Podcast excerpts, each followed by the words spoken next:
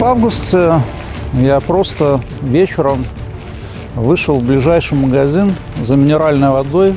В мае у меня была операция, соответственно, был жесткий режим, диета. Я просто, на самом деле, пошел за Набеглави в ближайший магазин. А, обстановка в тот день была уже спокойной. Перед этим, да, там было очень горячо. Я сидел просто на остановке, ждал своего автобуса уже после посещения магазина. Ну, несколько людей в черном, в масках решили поинтересоваться у сидящих рядом со мной парня и девушки, что они здесь делают. Я представился, показал удостоверение, что я являюсь подполковником запаса. Ну и спросил, на каких основаниях, соответственно, обращаются сотрудники к молодым людям, которые на самом деле не нарушают общественный порядок. Мне было сказано, что я не так разговариваю с ними и предложили пройти как бы, в автобус. Ну, в автобус я прошел. Это закончилось пребыванием на территории советского РОВД и на Окрестина.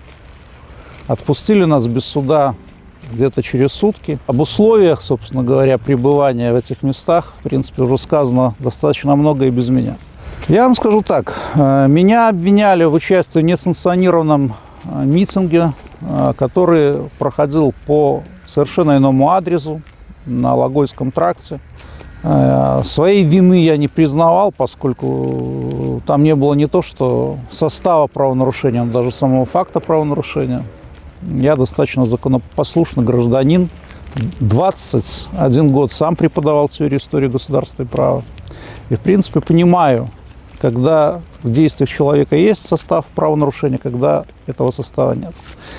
Но все аргументы, которые в суде были проговорены, в том числе мы просили пробить биллинг телефона, потому что перед моим задержанием я успел еще позвонить своему коллеге и непосредственному начальнику, Произошло это в 00 часов 37 минут. В протоколе было указано, что меня задержали в час 30 ночи, ну и так далее. То есть, на самом деле, никто не заинтересован в справедливом рассмотрении тех обстоятельств, которые привели к задержанию в августе или в сентябре очень большого количества людей, которые вообще не принимали участие в протестах. То есть, например, это люди, которые шли в магазин, это люди, которые ехали на велосипеде к себе там домой. И, соответственно, вот эта несправедливость со стороны государственных органов, а, со стороны Следственного комитета, со стороны прокуратуры, которые отказывают в возбуждении уголовных дел там, где, в принципе, есть все основания для не просто возбуждения уголовного дела, но и доведения данного дела до суда. Меня на, самом на самом деле больше всего волновало в тот момент, почему большая часть ученых, юристов в этой ситуации молчит. Среди тех, кто вас задерживал, могли быть э, ваши студенты, которым вы преподавали право и историю?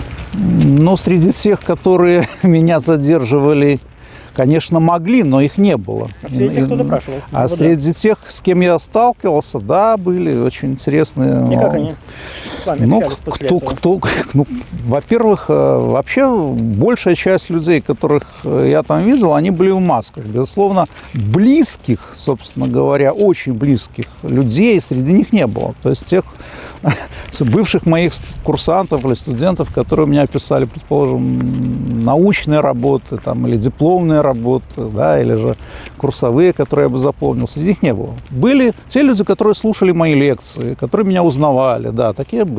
А, один, когда меня, собственно говоря, в советском РОВД записывали на видео, вспоминал, что я заставлял его друга Э, учить Конституцию Речи Посполитой 3 мая 1791 года. Это но, преступление в нынешней Беларуси? Это не, может быть, не преступление, но его понимание и повод для мести, не знаю.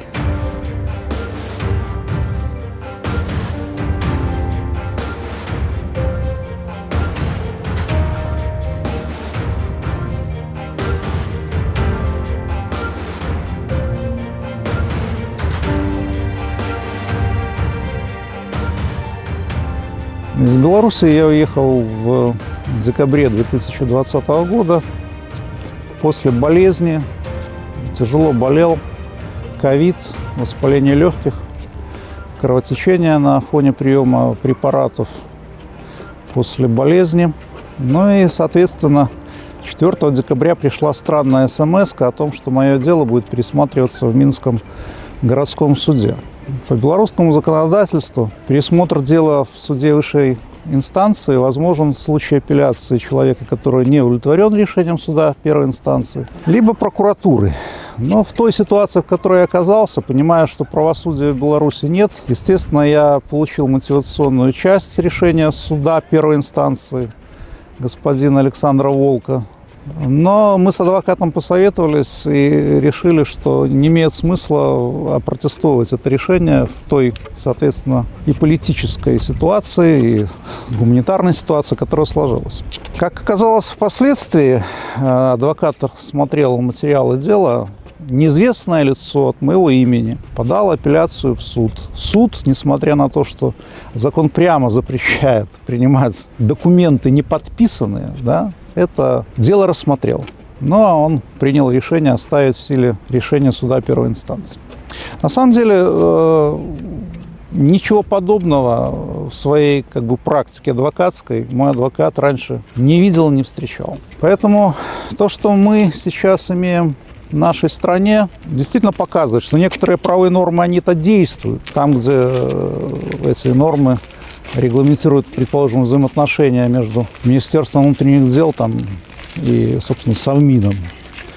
Но когда мы говорим о правах граждан, можно говорить о том, что, по большому счету, приказ, полученный устно, имеет для исполнителя высшую силу, чем норма конституционного права или норма уголовного, уголовно-процессуального права. Понимая вот в начале декабря, что очутиться вновь в тех условиях, в которых я побывал в августе, это риск не столько даже для жизни или здоровья, насколько риск для дела жизни. То есть на протяжении многих десятилетий мы с коллегами работали над проектами научными, рядом научных проектов. Это и составление списков должностных лиц Великого княжества Литовского, повитового уровня, воеводского уровня. Это и подготовка актов Новоградского соймика к изданию, это и, по большому счету, большой проект, связанный с изданием списков послов и сенаторов Великого княжества Литовского на Сойме Речи Посполитой. И после ранней смерти профессора Люлевича, профессора Института истории Польской академии наук, ну, так оказалось, что я ответственен за достаточно большой период в этом проекте. И если бы, ну, вдруг моя техника была конфискована, то это бы ставило под угрозу, на самом деле, дело жизни не только мое, но и очень большого количества коллег. Поэтому я принимал действительно решение очень быстро. Если в течение одного дня приходит вот странная смс из суда, где мое дело вроде бы должно пересматриваться, оснований для этого нет. Прокуратура интересовала, что я делал в Витебске на митинге, а на самом деле в Витебске я не ездил последние там полтора-два года. Поэтому это такие звоночки, которые тебе говорят, что тобой интересуются. Уголовного преследования на тот момент не было, соответственно, административного процесса тоже не было. Я просто понимал, что если я еще немножко задержусь, то есть риск вот потерять те материалы, о которых я вам говорил. И на самом деле процедура проста. У меня была шенгенская виза, научная на 5 лет. Я участник, как я уже говорил, несколько рядов проектов. Но я собирался первоначально на несколько недель выехать к брату в Латвию. У меня двоюродный брат там живет. И э, в данной ситуации я понимал, что выезжать нужно через территорию Литвы. Были ограничения ковидные, поэтому, да, пришлось обращаться к властям Литвы, чтобы мне разрешили въехать. Это прошло без проблем? Ну, у вас адекватное Министерство внутренних дел, поэтому без проблем. Но у меня действительно все мои научные интересы, они связаны в основном с коллегами из Польши в последние годы, и поэтому я понимал, что, вероятнее всего, вот после того, как я оправлюсь от болезни, я перееду на работу такую в Варшаву. Я получил на 11 месяцев стипендию немецкого исторического института в Варшаве и Института истории Польской академии наук имени Тадеуша Монтейфеля. Для, собственно говоря, завершения сбора материалов по моей диссертационной работе.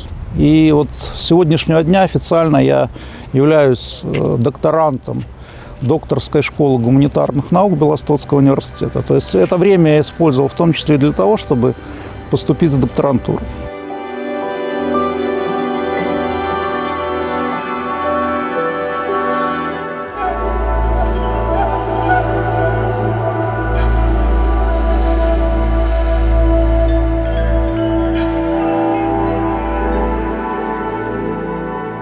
Вас есть, э, как у историка и как у преподавателя права, уникальный опыт. Э, Вы можете сравнить правовую систему Литвы, Польши и Беларуси. Скажите, пожалуйста, как это все выглядит сейчас?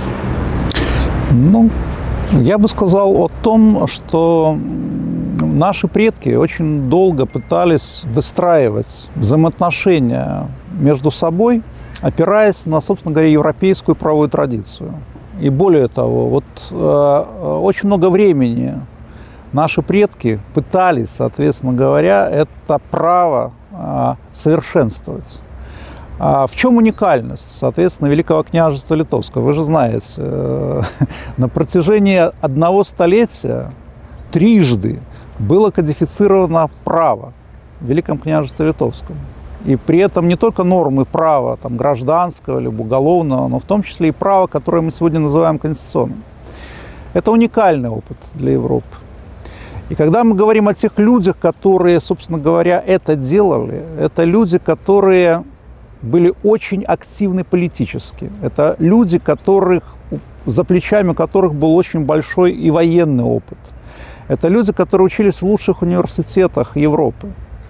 И на самом деле вот этот сплав понимания практики, судебной практики, действительно теоретических знаний, полученных в немецких, итальянских университетах, швейцарских высших учебных заведениях, а, сплав, соответственно, гражданственности, которая позволяла им понимать, ради чего это они все делают, вот это привело, соответственно, к тому, что мы имели какой-то период своей истории, на самом деле, достаточно совершенное право. Но любая норма будет действовать только тогда, когда есть люди, готовы ее отстаивать. Я в своих публикациях, мои коллеги в своих публикациях неоднократно писали о том, что, безусловно, были периоды в нашей истории, когда правовые нормы не работали, даже тогда. Ну, например, за измену а, по второму статуту к ответственности мог быть э, привлечен не только человек, который совершил измену,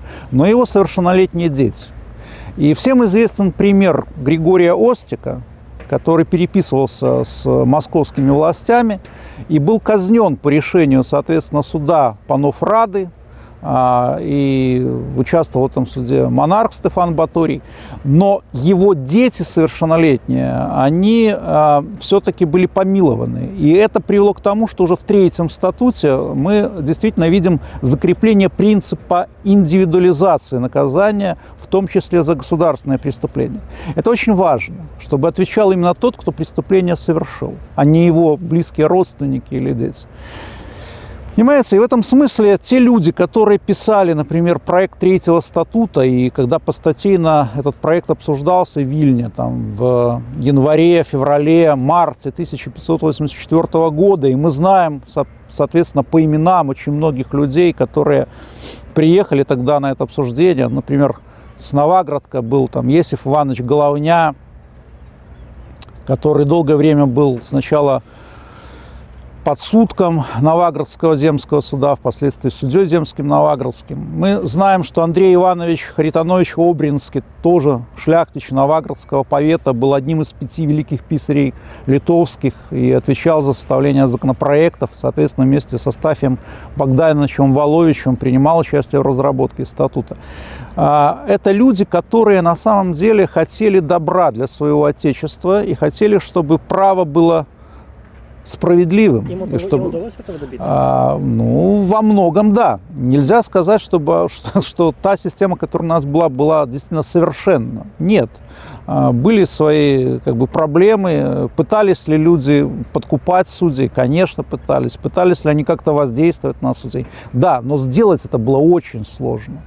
Понимаете? И в этом отношении, например, создание главного трибунала Великого княжества Литовска как а, высшего апелляционного суда дало очень много. Но идеи, которые привели к созданию трибунала, они были озвучены гораздо раньше. Вот, например, а, так получилось, что человек, который был дважды избран а, подряд, два раза подряд маршалком главного трибунала Великого княжества Литовского в 1582 году, в день его, в год его создания, потому что закон вышел ранее, в 81 году. Первое заседание трибунала произошло в 82 и в 83 он был также избран маршалком трибунала. Он был лидером всей средней шляхты Великого княжества Литовского. И он же был во главе, по большому счету, шляхетской э, вот этой а, части соймовых послов, которые выступали с экзекуционной программой на Люблинском сойме.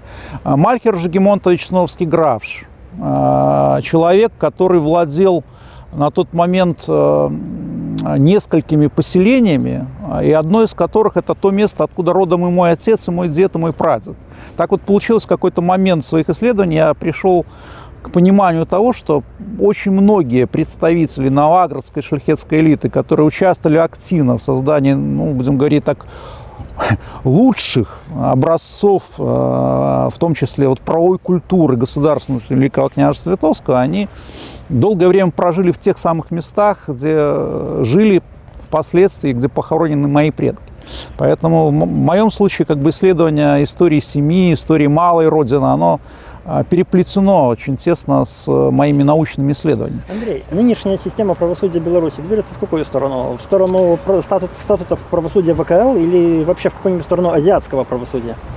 А, я бы сказал, что сейчас мы наблюдаем кризис а, правовой культуры Потому что очень важно говорить не о том, работает какая-то норма или не работает. На самом деле, я уже говорил, в любой правовой системе, в любой судебной системе есть нормы, которые работают, есть нормы, которые не работают. Если бы все нормы работали, не возникало бы необходимости их пересмотра или усовершенствования, предположим, правовой системы или системы судебной. В данном случае мы говорим о том, что говорить о кризисе, говорить о проблемах ученые обязаны. Это их, будем так говорить, их призвание.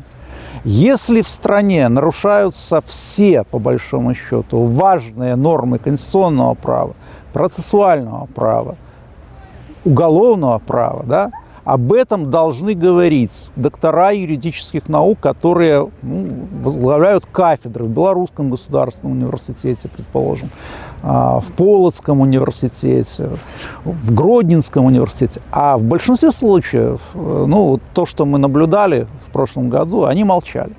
То есть несколько моих коллег озвучивали эти проблемы, а, озвучивали, э, собственно говоря, в средствах массовой информации. Но это единицы. А в данном случае, что будет говорить профессор права, когда он идет на лекцию, а студент у него спрашивает, ну а как вы оцениваете вот то, что произошло в Минске, предположим, там, или в Бресте, или в Гродно в августе 2020 года? Если он настоящий ученый, он обязан сказать правду. А если не настоящий? Ну, а если нет, он, вероятнее всего, промолчит или будет лгать. А, понимаете, а, в деспотических режимах а, не нужны доктора юридических наук. Если мы возвращаемся, собственно говоря, к, например, коллективной ответственности за завершенное уголовное преступление. И, там, во времена переносимся Циши Хуанди, да, когда, или, предположим, рассматриваем опыт некоторых азиатских государств ну, предположим, даже в 20 веке, знаем, что действительно иногда преступление, совершенное тем или иным человеком, приводило к ответственности всех его родственников э, или же даже односельчан. Причем это могла быть и смертная казнь. Да? Но если мы хотим такого, да, то зачем нам доктора юридических наук? Зачем нам профессора права? Это э, невозможно реализовать сегодня, в 21 веке в Европе. И поэтому все те люди, которые в этом принимают участие, ну, они просто лгут самим себе. они в данном случае занимают позицию, которая в небольшом хронологическом временном периоде может быть им казаться правильной. Они сохраняют комфорт, они сохраняют определенный статус, они сохраняют право приходить в аудиторию в галстуке, в красивом костюме, улыбаться, хорошо пахнуть. И они понимают, чем они рискуют, если они будут честны, в первую очередь сами перед собой. Они рискуют оказаться в камере хотя бы ну, на 15 дней, они рискуют потерять работу. Они действительно рискуют тем, что, может быть, их и не привлекут к уголовной ответственности, но им придется поработать некоторое количество месяцев или лет руками. Ну, значит, многие из них не готовы к тому, чтобы честными людьми, да? Я к этому готов. В каком состоянии сейчас находится система правосудия в Беларуси? Она еще жива?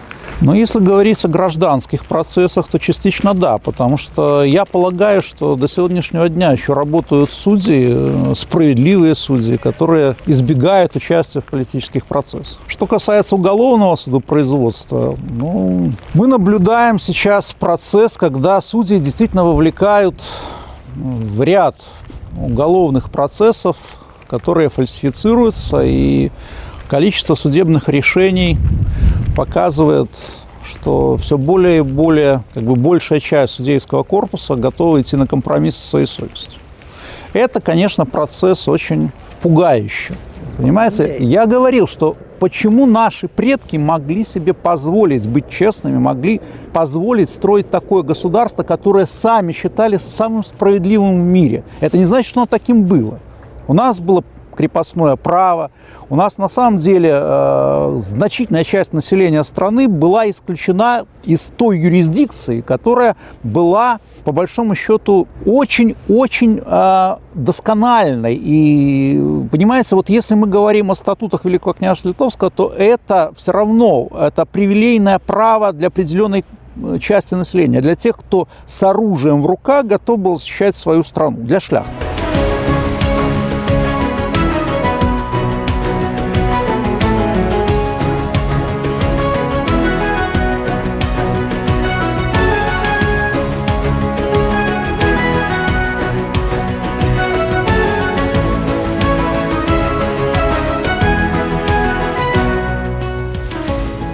Какие исторические личности, какие еще исторические связи сохранились, которые связывают Беларусь, Литву и Польшу? Да, у нас вся история переплетена. То есть нельзя сказать, что есть какая-то история особая Литвы или особая история Беларуси в то время, когда мы жили вместе. А, ну, пример а, всем хорошо известный. Васлав Юстинович Ластовский, который, безусловно, был первым белорусским политиком, который предложил идею создания белорусской унитарной демократической республики. А до этого все практически белорусские политики были федералистами. Они, собственно говоря, предлагали нам создать единое как бы, государство, но в котором бы белорусы имели свои права, литовцы имели свои права. А одна семья Ивановских. Вацлав Ивановский, лидер белорусского движения, один из белорусских политиков, его родной брат Тадеуш, он же Тодос Иванаускас, один из основателей вот Каунасского университета, профессор зоологии, выдающийся ученый, который считал себя литовцем родной его брат. И два еще родных брата в этой же семье, это Юрий и э, Станислав Ивановский, это политические деятели Польской республики, которые считали себя поляками. Одна семья, и все четыре брата активно участвуют в политике, но трех, по большому счету, народов современных. Да? Если же мы обратимся к истории и посмотрим на взаимосвязь, ну, предположим, Жемайти и Новоградского повета. Новоградский повет сейчас в Беларуси, Жемайти в Литве, да? И посмотрим, кого приближал к себе Ян Геронимович Хаткевич, отец Яна Кароля Хаткевича. Вот памятник открыт в Вильне, в Вильнюсе сейчас. Человеку, который возглавлял войско и Великого княжества Литовского, и короны под Хотином. А его отец, который был самым влиятельным политиком Великого княжества Литовского в начале 70-х годов, наряду с Радзивиллами, решение которого в том числе повлияло на выбор Генриха Валуа королем Польши и великим князем литовским и на а, то, как были составлены те же Генриковы артикулы, в которых уже было прописано право Великого княжества Литовского на исправление своего статута и на создание трибунала Великого княжества Литовского, на какую элиту опирался в своей деятельности Ян Геронимович Хаткевич, отец, соответственно, Яна Карли Хаткевича? В основном на представителей элит Жемайти и Новоградского повета. И тот же Тугановский, Новоградский шляхтич, долгое время был под старостой Хаткевича в Жемайте и наместником в Крожах. А наша история вся, она переплетена. Представители литовских этнических родов а, брали в жены представителей родов а, русинских, то есть славянских. И а, то же самое можем сказать и о поляках. Астафий Богданович Волович в свое время свою единственную дочку выдал за Северина Боннера, который стал кашталяном краковским, первым сенатором Польши, который был одним из, ну, будем говорить так, наиболее понимающих искусство и э, высшее достижение искусства э, во всей Речи Посполитой. Э, безусловно, когда мы говорим о нашей совместной истории, в том числе истории права, мы должны акцентировать внимание, что заслуга в разработке вот этой правовой системы, которой мы гордимся, не принадлежит кому-то одному конкретно. Вот, например, как долгое время в учебниках писали и в польских, и в белорусских, я не знаю, как, может быть, это было в Литве, что третий статут – заслуга Льва Ивановича Сапеги. Безусловная заслуга Льва Ивановича Сапеги, что статут был издан как э, книга, именно печатная книга, которую мог купить, в принципе, любой шляхтич, если он этого захотел бы. Она была дорогая, но ее можно было купить. Это не такой большой труд пойти к книгоиздателю и купить книгу. Сложнее ее переписать, как второй статут переписывали слово в слово. Но когда мы говорим о тех, кто статут создавал, это, это безусловно, представители литовского этноса, это представители русинов, то есть предков современных белорусов и украинцев. Это коллективный труд всех тех людей, которые обладали политическими правами в Великом княжестве Литовском. Все те события, которые произошли в августе прошлого года в Беларуси, те, которые продолжаются до сейчас, как это способствовало развитию национального самосознания белорусов? Они проснулись? Ну, проснулось большинство, которое ранее интересовалось политикой. И многие из них именно на фоне заинтересов... ну, собственно говоря, когда они заинтересовались политикой, когда они заинтересовались тем, что происходит с э, правовой системой нынешней Республики Беларусь, они заинтересовались немножко историей своей. То есть а, пробуждение интереса к местному самоуправлению, пробуждение интереса к национальной символике, пробуждение интереса к судебной системе, оно способствовало тому, что действительно в дворовых чатах, в, вот во время встреч, которые были очень популярны с музыкантами, читались в том числе и лекции по истории Беларуси, мы наблюдаем, как бы, как бы вам сказать, то, что национальное самосознание белорусов было всегда, это отрицать никто и не будет. А, но а, мы а, говорим о том, что нации, они консолидируются в такие важные исторические моменты своего развития на основании тех или иных ценностей. Соответственно, ну, если для конца XIX, например, века очень важна была такая ценность, как осознание единства в нашей части Европы, как осознание единства на основании общей культуры, например, общего языка. Это было характерно для в момент, э, собственно говоря, создания польской государственности, если Пилсудский, предположим, был сторонником федерализма, то национальные демократы, Роман Дмовский, которые имели большинство в парламенте, они выступали со созданием, собственно, единого польского национального государства. И это, на самом деле, очень серьезно влияло на взаимоотношения с Литвой или на взаимоотношения там, с белорусскими политическими элитами, которые тоже делали ставку на возможный союз политический союз с Польшей или Литвой в тот период времени. И это частично привело к расколу белорусского, будем так говорить, национального политикума, то есть э, часть э, белорусов ориентировались на союз Советской России, часть ориентировались на союз с демократической Литвой, а часть ориентировались на союз с Польшей. В нашем э, нынешнем состоянии очень важно представителям политической элиты Беларуси понимать необходимость осознания да, того, что выбор сейчас, самый важный выбор, стоит очень простой. Мы республиканцы или нет? Мы нация, которая разделяет демократические принципы или нет? Мы нация, которая стремится к справедливости, как одной из ценностей европейской цивилизации. Мы стремимся к действительно народному представительству или нет? Мы думаем о том, как мы будем создавать нормы права в ближайшем будущем. Мы понимаем, что очень важно сейчас все-таки думать о учредительном собрании или демократическом представительстве всего народа. Мы хотим ставить серьезные проблемы, например, становление местного самоуправления или нет? Или мы тоже будем, ну, будем так говорить, копировать властную вертикаль, которую создавал человек, не разделяющий эти ценности долгое время. А какую, собственно говоря, властную вертикаль на данный момент скорее копирует Беларусь. Это республика времен э, Древнего Рима, создание Римской империи или вообще какая-нибудь азиатская диспутия? Ну, это всего понемножку. Я бы сказал так, э, шильда, э, то есть есть белорусское слово такое шильда, вывеска, да?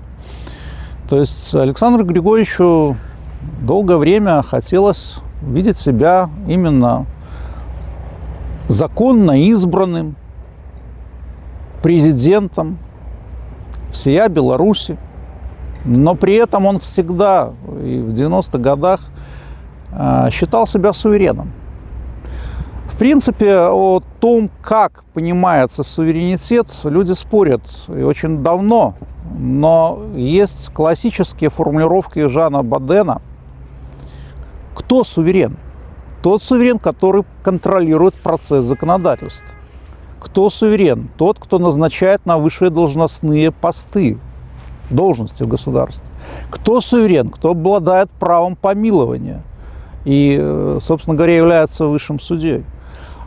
Да? В Беларуси, по большому счету, когда мы задаем вопрос, кто был сувереном на август 2020 года, ну, ответ очевиден. Вопрос только в том, теряет ли Беларусь сейчас а, часть своего суверенитета. Становится ли Беларусь протекторатом России? Ну, я полагаю, что есть угроза. Андрей. Э, Другое дело, что я, например, полагаю, что сувереном должен быть белорусский народ, как это записано в Конституции 1994 года.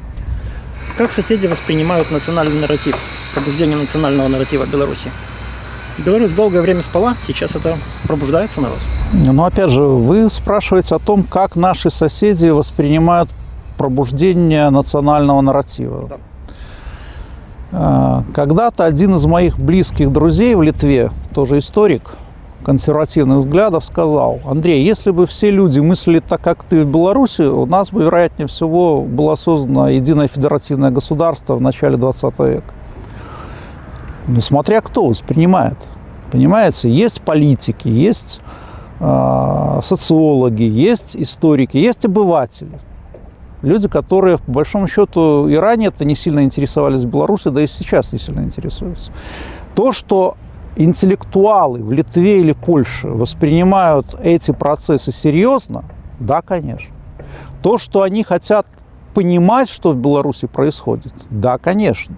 И мы видим интерес не только в Литве, не только в Германии, не только в Польше, не только в России к тем событиям, которые происходят в Беларуси, но и в других государствах, которые на самом деле долгое время на нас внимания не обращали. Это э, мы в данном случае, когда мы говорим, я говорю, например, о Великобритании или же там о Голландии, раньше им было интересно торговать с Белоруссией, то есть они покупали бензин, и, в принципе, почему не купить дешевый бензин в Беларуси? А сейчас им важно понимать, у кого они покупают этот бензин. Им надо отвечать перед своими избирателями.